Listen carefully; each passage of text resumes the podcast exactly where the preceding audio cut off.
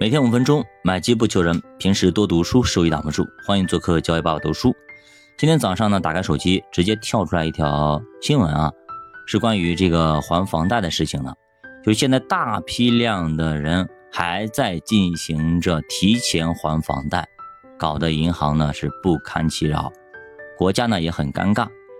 那么领导呢也出来讲话了，是这样说的：说大家呢也不要说提前还房贷了。现在的政策是这样子的，就是存量的房贷，你呢可以跟银行协商，适当的降一降房贷。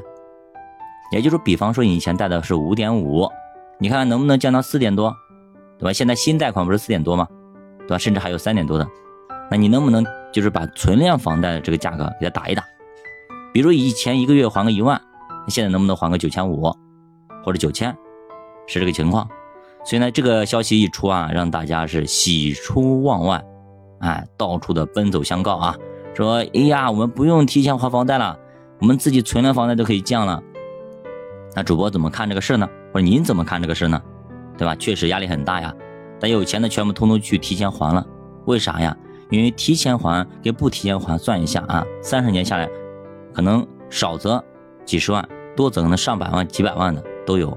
对吧？看你的贷款总额，所以呢还是相当相当的呃给力的，因为现在投资啥都赔钱，也没啥好赚钱的，那能省一点是一点呗。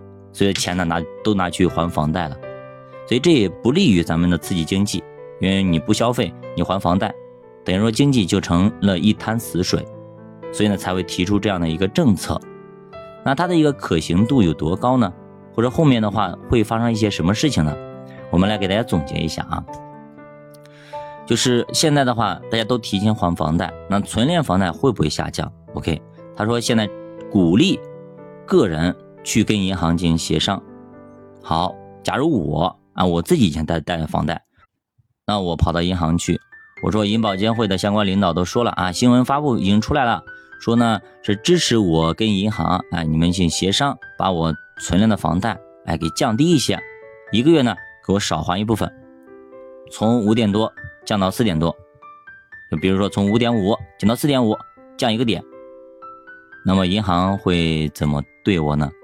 大家可以脑补一下这个现场，银行会怎么说，对吧？银行说啊，我那个我们还没接到通知啊，我们还没接到上方通知，等到上面通知政策来之后，我们再做决定，对吧？会把我打发走。说白了，哎，他不会去怎么样，对吧？为啥呢？